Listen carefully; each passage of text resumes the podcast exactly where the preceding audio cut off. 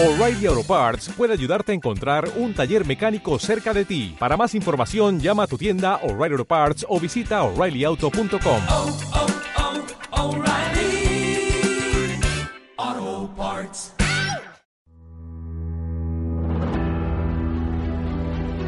Historia de una época con Javier García Isaac. Estamos en historia de una época y estamos con un mito del baloncesto, un mito del Real Madrid. Aquellos que nos consideramos merengue, nos consideramos blancos, están hoy con Chechu Biukov, es estar, nunca mejor dicho, con uno de los grandes del baloncesto español. Chechu, ¿cómo estás? Muy bien, muchas gracias por la invitación. Bueno, eh, hablábamos eh, antes de comenzar eh, cómo llegas a, a España, tu madre Sí. vasca, tu padre ruso, y, y- cómo llegas eh, en un momento dado al Real Madrid, donde es el club de, de- Sí, sí, le vamos, llegué en el año 83, recuerdo perfectamente, el 2 de octubre. el 2 de octubre del También. 83, estando Ramón Mendoza de presidente, ¿no? No, estaba todavía Eh, Luis, de Luis Carlos. de Carlos. Luis de Carlos. Luis de Carlos A cabo de un 83. año entró Sí, en, en Mendoza. Ramón Mendoza. Sí. Y en el, bueno, el- llegué gracias eh, pues a la, digamos, gestiones, eh, digamos, que ha hecho mi primo, que se llama Javier Aguirre Gaviria. Sí. Y entonces él, digamos, ha sido un artífice de que me, no, que me, me ha- que- me ha traído aquí a España, ¿no? A mí y a toda la familia. Bueno, en aquella época no podíamos salir, o sea, o sale toda la familia, porque Sí. ha sido la excusa, digamos, de que mi madre vuelve a su patria, ¿no? Sí.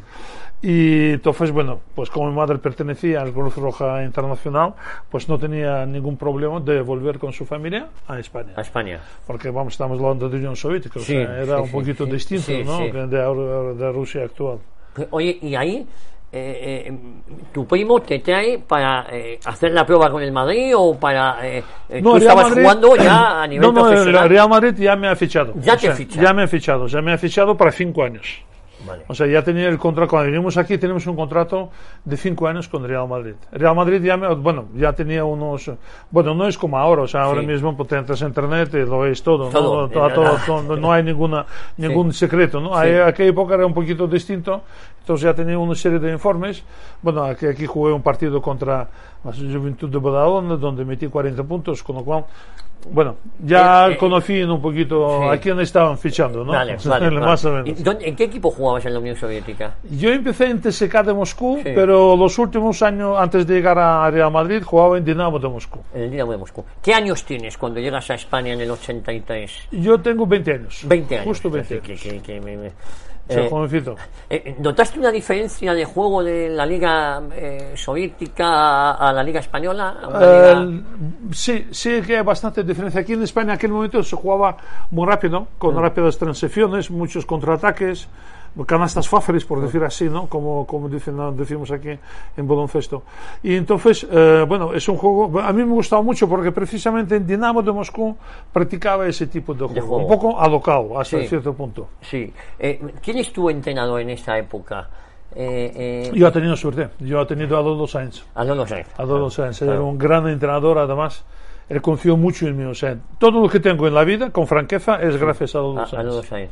Eh, eh, y luego ya te quedas en España y, y ¿cuántas temporadas? eh, Pues yo jugué al final, estuve 12 años, la primera temporada no pude jugar por el tema de nacionalidad, Sí. pero estuve jugando 11 temporadas en Real Madrid. muchos títulos acumulados. Muchos títulos, o sea, unos cuantos en la Liga, Liga Española, Copa de Rey, Copa de Courage, Recopa, la eh, Euroliga también, o sea, ha habido de todo. O sea, de, de, de- copas estoy sobrado, sobrado, sobrado. De copas y ligas estoy sobrado. En total me parece que tengo 12, co- 12 títulos. 12 títulos en, en esos 12 temporadas. En, eh, 11 11 temporadas. temporadas. 11 temporadas, sí. Oye, de menos el, el baloncesto. ¿Lo ves? ¿Cómo lo ves ahora el baloncesto? Bueno, le echo de, de cuando veo el partido hay momentos que le echo de menos. O sea, yo en este, por ejemplo, estás jugando, viendo cómo juegan, entonces dices, bueno, aquí en este, pues yo me jugaría de otra manera, ¿no? Sí. Eh, yo me ha hecho, me haría esto, ¿no? Estás como constantemente me- mirando qué es lo que haría yo en aquel momento, ¿no? Pero el- el- vamos, soy consciente, o sea, ya te- tengo casi 60 años, con lo cual ya el baloncesto ni con veteranos ya juego, o sea, con veteranos soy, digamos, un directivo más, Sí, sí, sí, más que jugador, ¿no? Sí. Y, y ha- ha- hay mucha diferencia de ese baloncesto que tú jugaste al baloncesto actual. Ah, Está evolucionando muy rápidamente Sí, el. sí, sí, hay bastante diferencia. Yo creo que eh, ahora es un poquito más eh, físico, aunque no podemos decir que en nuestra época joven el, nuestro equipo, por ejemplo, donde yo llegué en el Real Madrid, era un equipo bastante físico. O sea, quiero decir, físicamente estamos en unas condiciones muy buenas. O sea, en la- en la, digamos, entrenamiento, la preparación física era uno de, los- de nuestros fuertes, fue, Sí. digamos, ¿no? Eh, bueno, ahora es un poquito más simple desde mi punto de vista del juego, ¿no? Ah, juegan, pues, básicamente, pues, pick and roll, o sea, hablando técnicamente, ¿no? Pick Sí. and roll, de- de- ahora entro, el pase adentro, pase fuera, no sé qué, no sé cuánto. Bueno, en, en nuestra época era un poquito más, con más sistemas, por Sí, decir así, sí, ¿no? O sí, sea, sí. En, en ataque En sobre ataque, sí. Y, oye, ¿y eh, con quién te tocó jugar? ¿Quiénes fueron tus compañeros? Eh, ¿Guardas todavía amistad con alguna de...? todo. Bueno, sí, sí, no, no, el- digamos, yo llegué en el, al equipo que estaba eh, Juanito Corbalán, Sí. estaban los hermanos Martín, Antonio y Fernando, estaba Fernando Romay, Rafa Rullán, Juan Maituriaga, dos americanos muy buenos, Wayne Robinson y Brian Jackson, estaba también Paco Velázquez, eh, que en el momento era el segundo base de- del equipo. Eh, o sea, había mm, Sí, un gran- bueno, después entró Alfonso de Coral, Sí, entonces había un gran equipo ahí en, en este momento. O sea, un equipo de leyenda además. Sí, eh, sí, sí, bueno, sí. casi todos son como clásicos, ¿no? Leyendas, ¿no? De, de baloncesto de Real Madrid. Claro, tenemos un gran equipo. O sea, además, a lo largo de, de mi carrera he tenido, digamos, suerte de jugar con unos con ellos y contra algunos, pero con, yo jugué con Rasen Petrovic, con Sabonis, con Joe Arlauskas, que son Sí, jugadores nota. magníficos. ¿no? Sí, sí, sí. Oye, y, y, y tú también vives como algunos jugadores españoles, en el caso de Fernando Martín, eh, dan el salto a los Estados Unidos, ¿no? En la NBA, Sí, que era como algo Como, como algo prohibido. prohibido, ¿no? Prohibido, Eh, exacto. Ahora es algo ahora- ahora- Ahora, va, todo el mundo va a NBA ahora. Sí. Pero en aquella época era muy distinto. O sea, era, digamos, pues. eh, el NBA tenían, digamos, la distancia entre el baloncesto europeo y la NBA era bastante grande. Pero ahora ya no es tanto. Y, No. por ejemplo, el Fernando que se fue, pues quizá ha tenido un poquito mala suerte porque el entrenador que tenía, me parece que se llama Schultz, No confiaba. no, no confiaba en él, sacaba muy poco y todo eso. Nos fuimos, como recuerdo, que después de terminar, ter- terminar aquí la temporada, nos fuimos, eh, Ju- Juanma y yo nos fuimos a visitarle ahí a Portland, a Sí. estar en su casa y para ver, bueno, pues vivir un poquito con él ese ambiente de, de De- NBA y todo eso. de NBA. Sí. Eh, oye, y eh, fíjate, a lo largo de esos años, luego te vienes a España y ya te quedas aquí en España, no, Sí, no, sí, sí, no, yo- no, no regresas. Yo llevo aquí en España, pues, hacer- bueno, vamos a ver, a 39 años ya. Sí, sí. O sea, vamos, voy por 40, o sea, ca- casi dos tercios de mi De vida, vida están ya, aquí. está- ya estás en España. Ya estoy en España, sí, sí. El, bueno, tampoco es tan difícil eh, eh, acostumbrarse o sea, aquí en España. O sea, el, el España es un país eh, muy acogedor. O sea, en- aquí te sientes, mm, te hacen enseguida, te hacen, la gente te hace enseguida sentir como en casa, ¿no? Yo recuerdo, por, por ejemplo, el primer año, que es un año, digamos, pues más difícil de adaptación. Además, vinimos toda la familia, yo, mis padres, mi hermano, con su mujer, con su hija. Además, mm, estaba un amigo suyo de mi, de mi hermano que también no estaba sin trabajo, también con una mujer, con su hija. Entonces, a- acogemos, o sea, tenemos una especie de como eh, la, la familia Eh, eh, gitana, gitana, mu- mucho- Esto- mucho muy- mucho, dos niños pequeños, además, bueno, viviendo todos en el mismo piso, ¿no? Que nos alquiló el Real Madrid.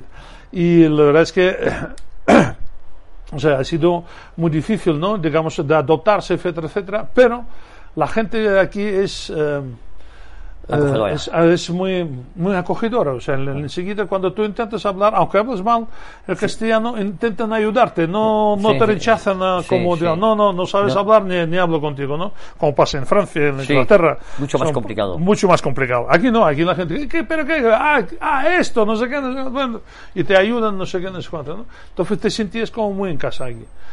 A cabo de un año, lógicamente ya me acostumbré, o sea, ya empecé, ya empecé a hablar el castellano y todo eso, entonces, bueno, ya no, no me costaba, no me, no me costaba tanto relacionarse con la gente. Además he tenido suerte con el equipo porque me ha acogido muy bien. Oye, eh, fue muy duro la retirada. el- eh, hay un cambio en, en- de ser un jugador de la élite, un jugador profesional, a, a abandonar el, el- el- el deporte. ¿Cómo vives esa, esa transición? Mira, yo tengo, eh, ¿sabes? Un poquito eh, he un poquito precipitado de mi retirada Sí. desde un punto de vista. Ahora, mirando atrás, Sí. puedo decir con franqueza, yo podría haber estado todavía jugando Unos dos, tres eh, años tranquilamente. Me retiré con 32, o sea, Sí. tampoco así era, tan- eh, joven. tan- no, Sí. tan vie- viejo no, no estaba, ¿no? Hombre, estaba ya con la rodilla, otra rodilla tenía ya lesionada, pero bueno, podía recuperarme y todo eso. Eh, no hay ningún problema en este aspecto.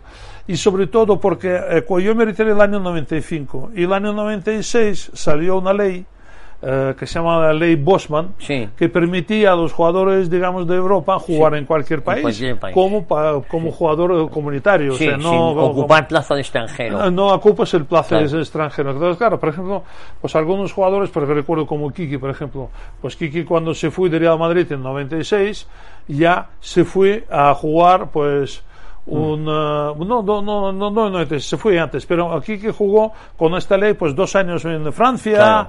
yo podría haber jugado, pues no sé, en Francia, en Bélgica, Sí, digamos, claro. un poco ligas menores, por decir así, pero bueno, conoces el país, conoces, eh, aprendes idioma, Sí, ¿sabes? sí. O sea, un poco para variar, ¿no? Sí.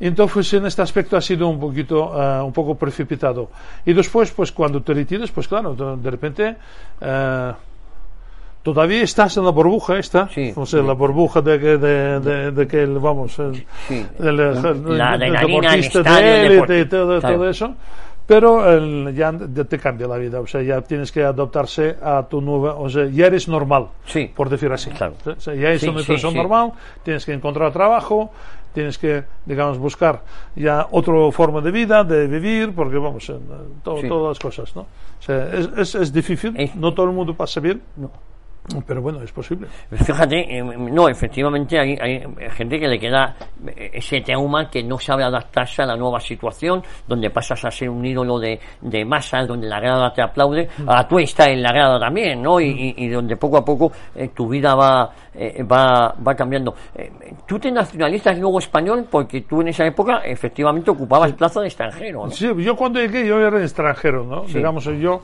eh, me faltaba, aunque mi, mi hermano y mi, mi madre tenían ya la, La nacionalidad, yo todavía no. Yo tenía que esperar un año eh, para tener pa- pasaporte español para jugar en la Liga Española como español, ¿no? Lo que pasa es que es lo de menos. O sea, a mí lo que Sí. me, me costó mucho, me, me ha sido una, bueno, desde mi punto de vista ha sido una putada. No sé si se Sí, puede sí, decir se esto. puede decir Se puede tranquilamente. decir, ¿no? Una putada. Porque le, le refleja muy bien el, el sen- El sentimiento. sentimiento. Es el, digamos, pues, eh, que después de esto yo tenía que esperar tres años más para jugar en la selección española y en las Copas de Europa. Claro, eh, eso sacaron la ley FIBA, digamos, Sí. Federación Internacional de Baloncesto, sacó esta ley, o decía por lo menos que es una ley que tengo que esperar de tres años más, y empecé a jugar en 87, con 24 años ya en la selección de todo eso. Yo he perdido casi cuatro años Cuatro años de jugar en la de selección. jugar en la selección de todo eso. Y, hombre, podría entender que esto es la ley, pero claro, me daba un poquito pena y de sobre todo rabia cuando lo vi es. Aquella época mandaba en la, en la Federación de, de, de Baloncesto, mandaba en, en la Federación de Baloncesto Internacional, mandaba un, un yugoslavo que se llama Stankovic. Stankovic. Entonces, claro, cuando empezaron a hacer los griegos a nacionalizar a los serbios, a los croatas, ahí y todo eso, ya no tenían que esperar tres años. Claro, ya, les- Ya directamente, al día Claro. siguiente jugaban en la Copa de Europa, en la sele- selección Eh, eh, griega, griega, en claro. todo, entonces dices, oye, pero ¿cómo que es Eh, posible? eh, Yo tenía que esperar tres años y esta gente Eh, al día siguiente, bueno, pues los yugoslavos, Sí, sí. un pueblo complicado, es muy complicado. muy complicado. Oye, eh, ¿qué, qué, qué memoria, qué de cuál fue el título o el partido que más te emocionó en ese momento? Eh, de cuál, supongo que son muchos. ¿De cuál tienes, qué enfrentamiento tienes un, un grato recuerdo? Ah, bueno, yo sobre todo recuerdo contra Barça. O sea, son, Sí, no, eh, eso esos es son un indescriptible, clásico, sí. de- o sea, son partidos siempre muy intensos, muy duros, porque de, de verdad aquí hay poco jugamos muy duro. O sea, con la- el arbitraje actual no duraríamos, vamos, ni un cuarto. O sea, ya estaremos todos eliminados. o Sí, sea, sí. los dos equipos además, Sí. ¿no? Y entonces eran partidos con, con mucha intensidad, ¿no?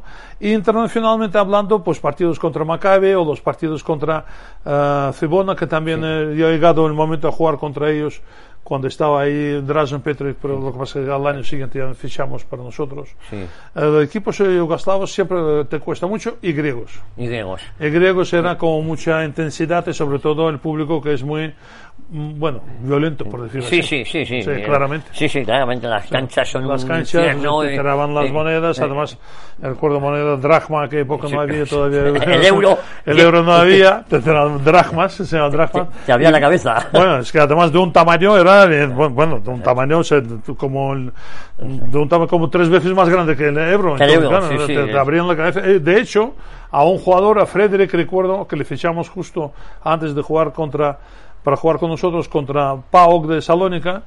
Él salió, claro, a la cancha, salió a andar al público y, claro, pensaban, nosotros todos con la toalla. Y él él pensaba, se eh, pensaba que, bueno, no, que- se que iba a saludar. le han metido una, y claro, le abrieron siete, siete puntos puntos. aquí, bueno, Sí, una, dracma de 50 dracmas ahí que le, le recibió, claro, tío, se quedó, sangrando to- todo esto, dice, ¿qué, qué es esto? Pero, pues, ¿qué, ¿qué ha pasado aquí? No, Estaba la- flipado, ¿no? Era- era- eh, eh, sí, salió a saludar y. y- Ah, Salió a saludar antes del partido, que salió de Saturno. Nosotros ya con la toalla sabemos que nos van a tirar las, las monedas. Y él no, él no sabía, nadie le avisó. Entonces, claro, primer tiempo no podía jugar porque hasta que le, le hicieron los puntos, no sé qué, sé cuánto. Bueno, no jugó mal en segundo tiempo, y ganamos el partido. Pero ¿eh? bueno. Y ganamos el partido. Men- Menos mal. Oye, ¿y te retiras? ¿A qué te dedicas una vez que dejas el, el baloncesto? Pues mire, yo estuve, eh, tenía una agencia, monté eh, con unos amigos míos una agencia de representación. O sea, es una agencia que llevaba a los actores, presentadores de televisión y toda esta gente, ¿no? Porque mis amigos montaron una, una, una, una, una por- productora que era muy famosa, que se llama Globo Media.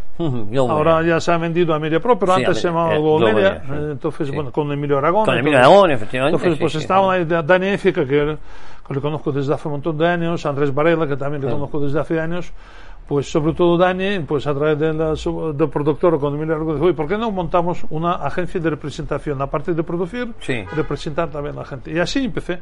Y estuve ahí pues casi 17, 18 años con esta agencia, hasta que empezó la, la crisis de 2010. Sí, sí, Además, antes de la crisis que justo separamos yo, yo- mi, mi socio, mi socio y yo. Y bueno, la verdad es que de- de- después pues eh, ya se veía que había una cierta decadencia en nuestra agencia y ya tenemos que cerrarlo. También es verdad que en el Go Media también se iba a vender porque eran socios también de, De- esta agencia. agencia. Se iba a vender a Media Pro, pues poco a poco se, se Sí. Pero bueno, hemos trabajado casi 20 años, Casi en, 20 este, años en este medio, o sea, en- en- en- sobre todo con televisiones, ahí donde se ganaba el dinero, Sí. eh, mucho además, Sí. porque el dinero pues se ganaba no solamente para actuar, también había promociones de publicidad, etcétera, etcétera, todo ese tipo de cosas, ¿no? Y entonces dos, eh, me metí en este, en este mundillo pues, durante 20 años. Después había un compás, digamos, estaba en paro, por decir así. Sí, sí. Eh, no sabía qué hacer, qué buscar, no sé, no, no encontraba un poquito de sitio. También es verdad que en aquel momento el país estaba atravesando una, Ya. una racha de, de, de crisis De brutal. económica brutal, sí. económicamente hablando. Y entonces, bueno, al final eh, mi mujer y yo nos decidimos montar un negocio común. Eh, pues pensamos en varias cosas y al final montamos un restaurante. Honestamente, sí, sí. Sí. para variar. O Para sea, que si tienes dificultad en la vida, pues a la otra. eh, una más, una Una más. más, una más, ¿no? Porque vamos, hostelería es cuando, cuando empiezas a trabajar en hostelería te das cuenta lo difícil lo y lo duro que que es. Es. Sí, sí, sí. Es el terrible, o sea, es una cosa que no te, por fuera no te das cuenta de esto, o sea, pero aquí, en cambio, pues lo ves como es el- lo duro de, de ese trabajo y de, digamos, de depresión que se. Entonces, además te, te abrazan con los impuestos. o Sí, sea, sí, no, no, es no, que- es que esto es una cosa, te- dices, es que es imposible levantar aquí. imposible. O sea, es un- yo, no sé, alguien me dijo una vez que en Francia, cuando montas una historia, te, eh, te permiten durante dos años, digamos, pues tener un pagos muy muy simples o sea, para que tú levantes el negocio sí, por aquí no. aquí no Aquí no, aquí te- desde el primer momento. día, desde el primer desde momento Sí. te empiezan a ya abrazar con los impuestos, seguridad social, no sé qué, no sé cuánto. Ostras, esto, el- el- el- vamos aquí. No no es que es uno novedoso para mí. Ya en la agencia ya tenemos esto, pero claro, en el, yo creo que en hostelería es más. Sí, En sí. me da sensación más. y Además, claro, tienes proveedores, tienes no sé qué, los trabajadores. El personal es muy complicado. Muy ¿eh? complicado Muy encontrar grandes profesionales Profesionales de verdad, que sean trabajan correctamente, que saben eh, atender al público, los cocineros también. Si es buen cocinero, está Eh, directamente hablando con Dios, Sí, sí. porque solamente Dios le entiende a él. Sí, o sea, sí, una cosa, o sea, la, la- la- vanidad es una de las cosas que existen en, la cocina muchísimo. O sea. Eh, tuve, Chechu, y un restaurante, cuanto más gente tenía, más dinero perdía. Sí, sí. Yo decía, hoy, hoy lo tengo lleno, hoy, hoy estoy ya perdiendo más. Ya esto, no, no, es que es verdad, o sea, es que es lo más curioso. Cuando está lleno, digo, hostia, esto me, me van a Eh, eh, abrazar con hoy, el puesto. ya. hoy, hoy estoy perdiendo, hoy vamos a ver lo que pierdo. Eso, es, eso es verdad, es verdad. Y, y lo Es- que dicen los cocineros igual, ¿eh? Eh, el- Joder, es que vamos, es que es una cosa, digo, bueno, oye, eh, tienes que preparar la comida, nada más. Sí, o sea, sí, no, no, es que yo. to, to, to, Bueno. Luego mi padre tuvo también otro restaurante que le sirvió para arruinarse del todo ya. Que, hay que tener mucho cuidado a la hora de seleccionar un buen negocio. Y mira Sí. que la hostelería es bonito, ¿no, Chechu? Sí, también es bonito. Yo lo, yo lo conozco, que yo disfruté muchísimo. Yo ah, ya he cerrado hace poco, Sí. además, el restaurante. Pero el- yo confío en el- tener otro en, el- la zona de Bernabéu, porque Sí. estoy buscando la posibilidad de abrir ahí. Un poquito ya distinto, porque con siete años ya aprendes, Sí, mucho, aprendes mucho. aprendes mucho, y ya dices, hostia, no quiero, esto no quiero, esto no quiero, esto no quiero, esto no quiero, y esto es sí, y esto es sí. Y punto, nada más. Como tres cositas, ¿no? Entonces, eh, es muy bonito porque eh, el, en mí, en mí, digamos, al restaurante venían la gente de mis antiguos compañeros de Sí. baloncesto, eh, los periodistas con quienes estaban, eh, digamos, en, tratando. y- tratando desde que llegué a España. Eh, venía gente de otros clubes, o sea, cuando visitaban a, a Madrid, por ejemplo, había aquí la, la Copa del Rey, ¿no? Sí. Pues yo tenía visitas bueno, de todos los jugadores que tocaban, a, Eh, que eh, es exjugadores, digamos, de equipos como Valencia, Barcelona, Juventud, Venían a verte. visitar. Entonces, era muy bonito volver a verse. A ver, a verse, digamos, pues eh, hablar, contar la vida, tomar un par de chupitos de vodka Sí. y sentir fenomenal, ¿no? Se anima mucho, ¿eh? Con Sí, vodka. ¿Has vuelto a Rusia eh, en todos estos tiempos? Yo antes, eh, Iba. eh, antes he viajado bastante a Rusia, ¿no? Yo en, en mi vida, digamos, pues, eh, yo estaba, yo, vamos, eh, estoy casado, mi última mujer Sí. es Sina, es rusa, Sí. y antes estaba casado con Cristina, con quien tengo dos niñas, ya mayores, ya mayores, y entonces, bueno, eh, cuando me divorcié de, de mi primera mujer, pues, eh, en un viaje a Rusia, porque de cuando viajaba a Rusia, conocí a, A- a la que hablas tú. act- actual, sí, Ah, era un amigo de unos, tenemos Sí. unos amigos comunes, ¿no? Sí. Y me presentaron. Y entonces, bueno, cuando empezamos, salimos, hombre, no nos casamos enseguida, o sea, de esto, nos casi cuatro años saliendo, o sea, sí. y yo tenía posibilidad, tenía un chollo ahí con un familiar mío de Iberia, viajar Sí. a Rusia muy baratito, o sea, salía sí, muy sí, baratito, sí. o sea, como un familiar, Sí, digamos, sí, sí, ¿sabes? sí, como Ese familiar. Sí, que sí. tienen ahí en Iberia, que está muy bien, ¿eh? Sí, está sí, muy bien, sí. eh, lo reco- reconozco.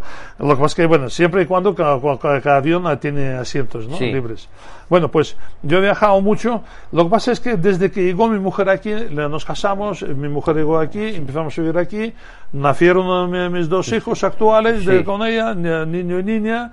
Entonces, ella ya no volvió a, para, para ahora. Eso que tenemos una casa maravillosa ahí Sí. en, en Moscú, pero Sí. no volvió todavía a Rusia. Y yo volví hace, pues, hace seis años por ahí, Sí. pero de, de un poco de un po- un poco de compromiso, Sí. porque tenía con una empresa que querían Sí. conocer a otra empresa ahí en Rusia, Sí. no sé sé cuánto, y yo tenía contactos y me fui con ellos, pues, d- durante tres días ahí, ¿no? Pero no ha vuelto ya, o sea, no ha vuelto y, y la verdad es que ahora lo veo más difícil, porque nosotros hemos pensado ir este verano o, o verano pasado, bueno, por lo- antes de pandemia pensamos ir, pero empezó la pandemia. Con la pandemia, bueno, pues vamos a esperar hasta que termina. Termina la pandemia y cuando pensamos, bueno, pues vamos este verano a disfrutar en Rusia, así cono- los, los hijos ya tienen 12 años, Y conocen y eh, conozcan, eh, bueno, la casa que tenemos. sus todo. orígenes. Sí. Vamos, la guerra. Así que te va a tener que, vas a tener que esperar. para- Eso, eh, vete a saber cuánto tiempo va a durar esto. O sea, que esto parece que parecía va a ser la guerra de relámpago y al final me parece que vamos.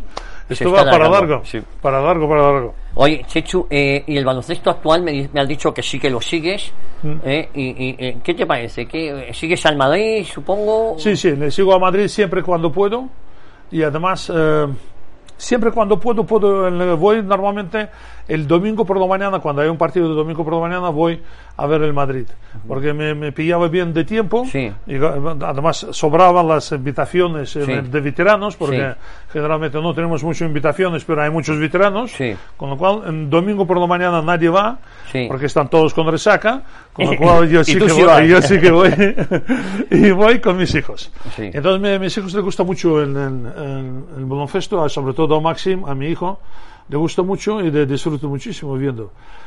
Y yo, le, pues, le, le llevo siempre cuando puedo. Y sigo a Real Madrid, por supuesto. Sigo en general. Me gusta mucho, por ejemplo, la Liga Europea. Me, me apasiona. O sea, me parece un, una formato, y liga, una sí, liga, un formato que han conseguido Sí. muy igual, igual- igualado, con equipos muy buenos, con un juego que está muy bien, me gusta ver.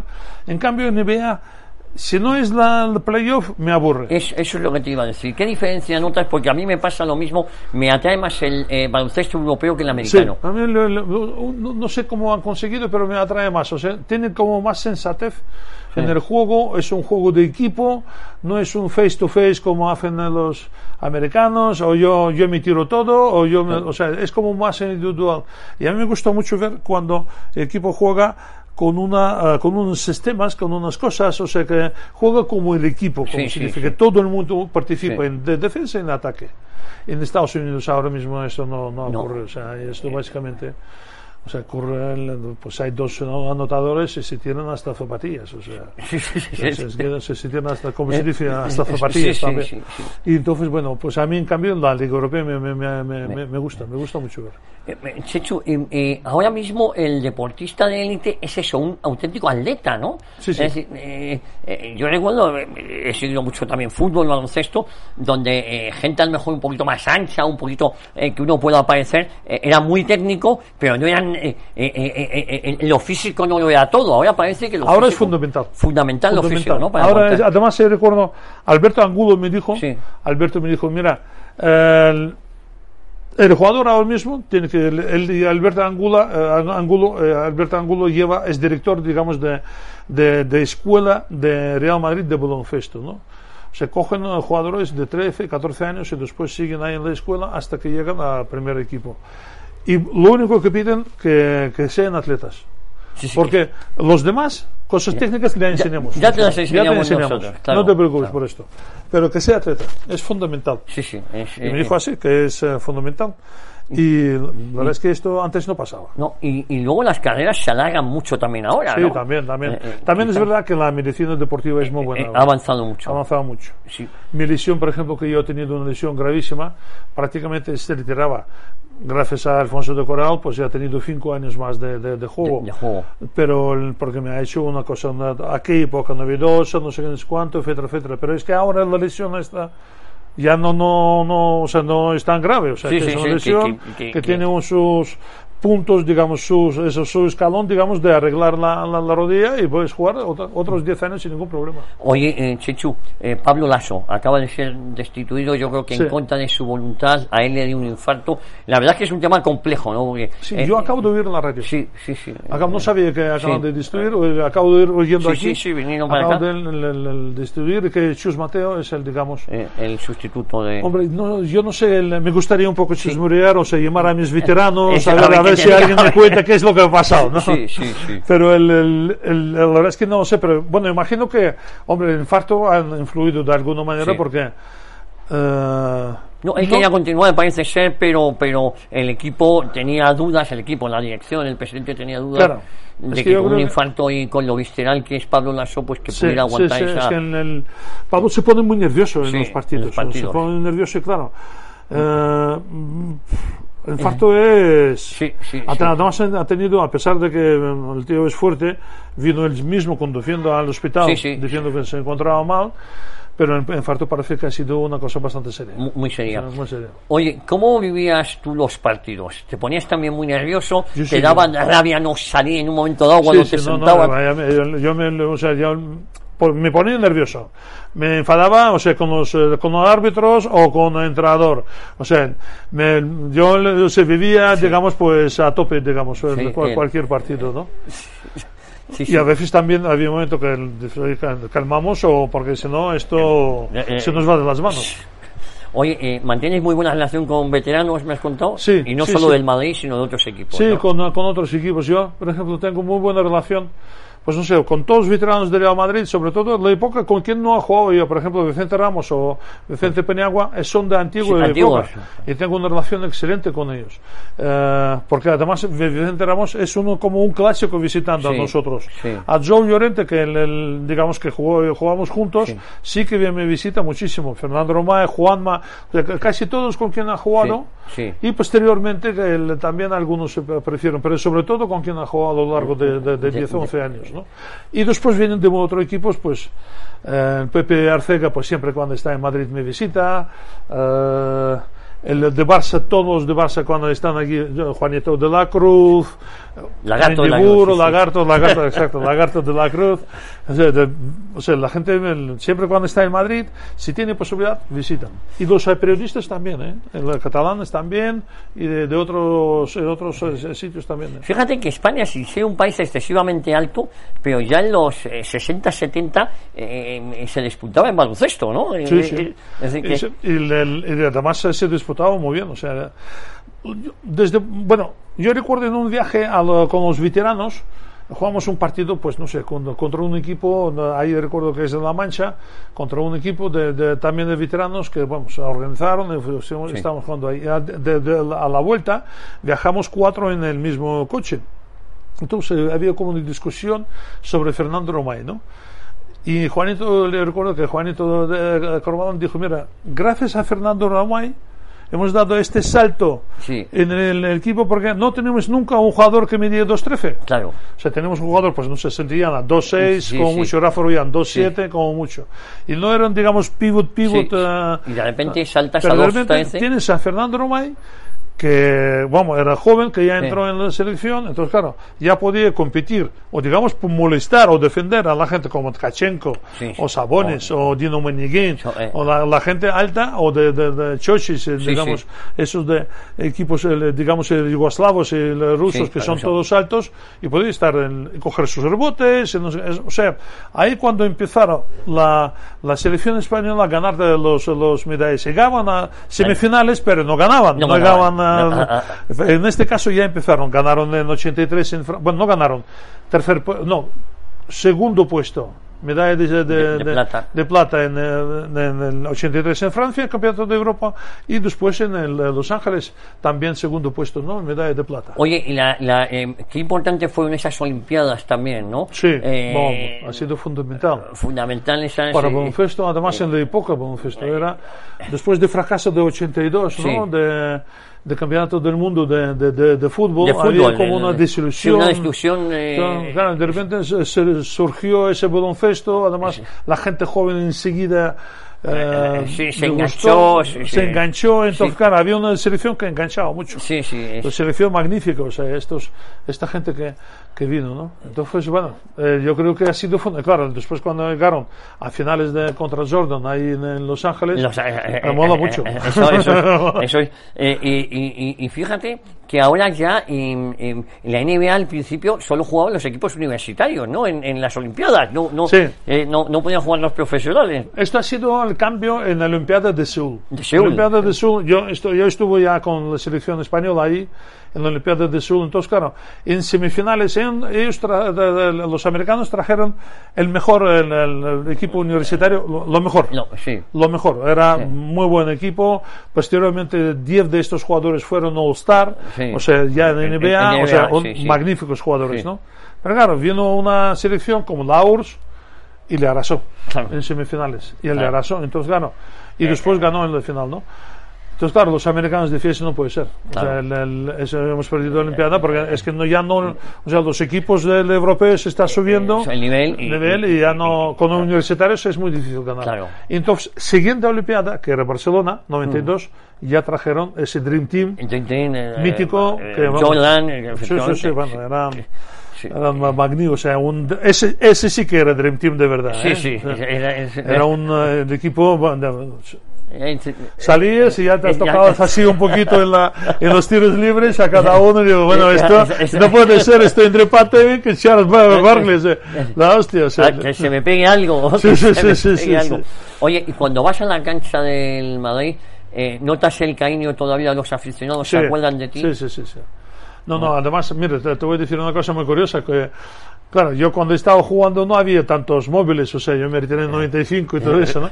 Pero móviles con la cámara. ¿no? Yo, por ejemplo, hago, ah, eh, desde que, bueno, abrí el restaurante, en siete años ha hecho más fotos Que en toda... que en toda mi carrera. Pero vamos, Sí, sí, que no, no, no, no, que no, vamos, yo he hecho, o sea, al día es como obligatorio hacer, pues, no sé, tres o cuatro fotos Sí, sí. al día. Todo el mundo que va al Todo restaurante el mundo que vive al restaurante, foto una contigo. foto. Además tenemos ahí con una especie de Birokov Bistro, entonces con una pared, entonces alguien eh, se le ocurrió, pues mira, eso puede ser como fotocall, no sé qué. Ah, pues mira, a partir de ese momento hacemos las fotos ahí, en, el, en esta pared, ¿no? Sí, sí, sí. Y salen bien las fotos, ¿eh? Oye, eh, Chechu, ¿y ahora qué? ¿Ahora eh, volver al mundo de la hostelería? ¿Qué estás pensando? Bueno, tengo varios proyectos eh, para hacerlo. Uno de los proyectos, no descartamos el, el tema de hostelería, que nos gusta mucho. Tenemos un nuevo concepto que queremos abrir, que es una especie de un homenaje a mi hijo. No sé por qué, mi hijo se llama Maxim, que me gusta mucho ese nombre. Y entonces nosotros estábamos pensando, eh, viendo lo que ha pasado los siete años, estamos pensando abrir una especie de vodka bar. Vodka bar. Oye, Vodka bar. no, Suena bien. No, no, suena muy bien, ¿eh? Maxim Vodka, Vodka Bar. Bar, sí, sí, sí. Y debajo ponemos ahí, by Birukov. o by Chechu Birukov. Yo- yo me apunto, ¿eh? Está muy bien. Entonces, la idea es, digamos, pues la gente pues puede tomar eh, chupitos de vodka, se- lógicamente cerveza y unas tapas, no sé qué, no sé cuánto, etcétera, etcétera. Y cosas que funcionan, o sea, tres o cuatro. Nada de estos nada, platos, nada, el complicados. rabo de toro, no sé qué, que, no, no, no, No, no. Simple, le- llano y que, que- que la gente come y ya está. Bebe y come. Sobre todo bebe. Vodka y caviar. Vodka y eh, caviar. vodka Bueno, y caviar ca- también. también eh, eh, yo- Salmón de caviar, es blines de, con caviar y salmón, Bueno, el- eso es, eh, eso espectacular. espectacular. Fíjate que en, en España también se ha puesto muy de moda el vodka tonic. No solo Sí. el gin tonic, sino el vodka tonic. Vodka tonic. Y es, es, es más, o sea, yo, yo soy partidario, bueno, yo, a mí me encanta vodka tonic. Bueno, yo tengo un pequeño problema porque tengo ba- bastante acidez, ¿no? Por Sí. la hernia de hiato y todo Sí. eso. Entonces yo tonic, gin tonic que me gusta, pero no puedo tomar mucho. Claro, claro. O sea, ya con dos ya tengo Ya, una sí, sí, sí. En cambio, con vodka tonic no me pasa. No, no, es mucho más sano. Mucho más sano, exactamente. Pues, eh, Chechu, eh, es un placer tenerte aquí en los micrófonos de Decisión Radio. Yo tenía muchas ganas de que charláramos, de que mantuviéramos este, este eh, eh, eh, encuentro y, y sobre todo porque tú eres una leyenda viva, no sé si te gusta la palabra. Sí, vivo todavía, ¿eh? de- de- por eso vives todavía. Has sido uno de los que ha dado, ha hecho grande este deporte, ha hecho grande al Real Madrid y, y no solo al Real Madrid, has hecho grande el baloncesto en, en España desde, desde que viniste desde que viniste aquí, ¿no? Y, y te estamos muy agradecidos por todo lo que has hecho por el deporte español, por todo lo que has hecho por el baloncesto y a seguir, a seguir avanzando, la vida no se detiene. Ahí estaremos. ¿Y tu hijo tiene cualidades para jugar o no? Sí, tiene cualidades. Además es zurdo, como cual si es zurdo, tiene buen tiro. ¿Qué años tiene ahora tu hijo? Tiene 12 años. 12 años, bueno, está... Está todavía empezando, empezando cosas. Bueno, ¿y es consciente de quién es su padre? Sí, sí, con- sí, con- sí, consciente. Sí, porque muchas veces nuestros hijos... Sí. eh, no... Este lo, lo entiende perfectamente. Y además, el, el- bueno, él vivió, claro, él vivió, digamos, pues, eh, claro, la gente venía al restaurante, te saludaba, Checho, por favor, autógrafo, le- fotos. Él no vivió mi época deportiva. Después le enseñé un poquito por, eh, Sí. por YouTube y todo eso, Sí. algunos partidos. Pero sí vivió, digamos, la época del restaurante que la gente venía a verme y a estar conmigo, a charlar y todo eso. Además, eso me encantaba hacerlo. ¿Sabes? Con un chupito de vodka, hablar, no sé qué. ¿Y qué? ¿Dónde vamos? No lo sé. Pero de dónde vinimos lo sabemos. Pues Chechu, en cuanto tengas ese nuevo proyecto, nos lo cuentas aquí y encantado de estar ahí- Encantado. Ahí, contigo. Muchas gracias. A ti, Checho. Ya saben, Chechu Viriukov, una leyenda del baloncesto del deporte español. Nosotros prometemos volver la próxima semana aquí a Decisión Radio a Historia de una época. Sean moderadamente buenos.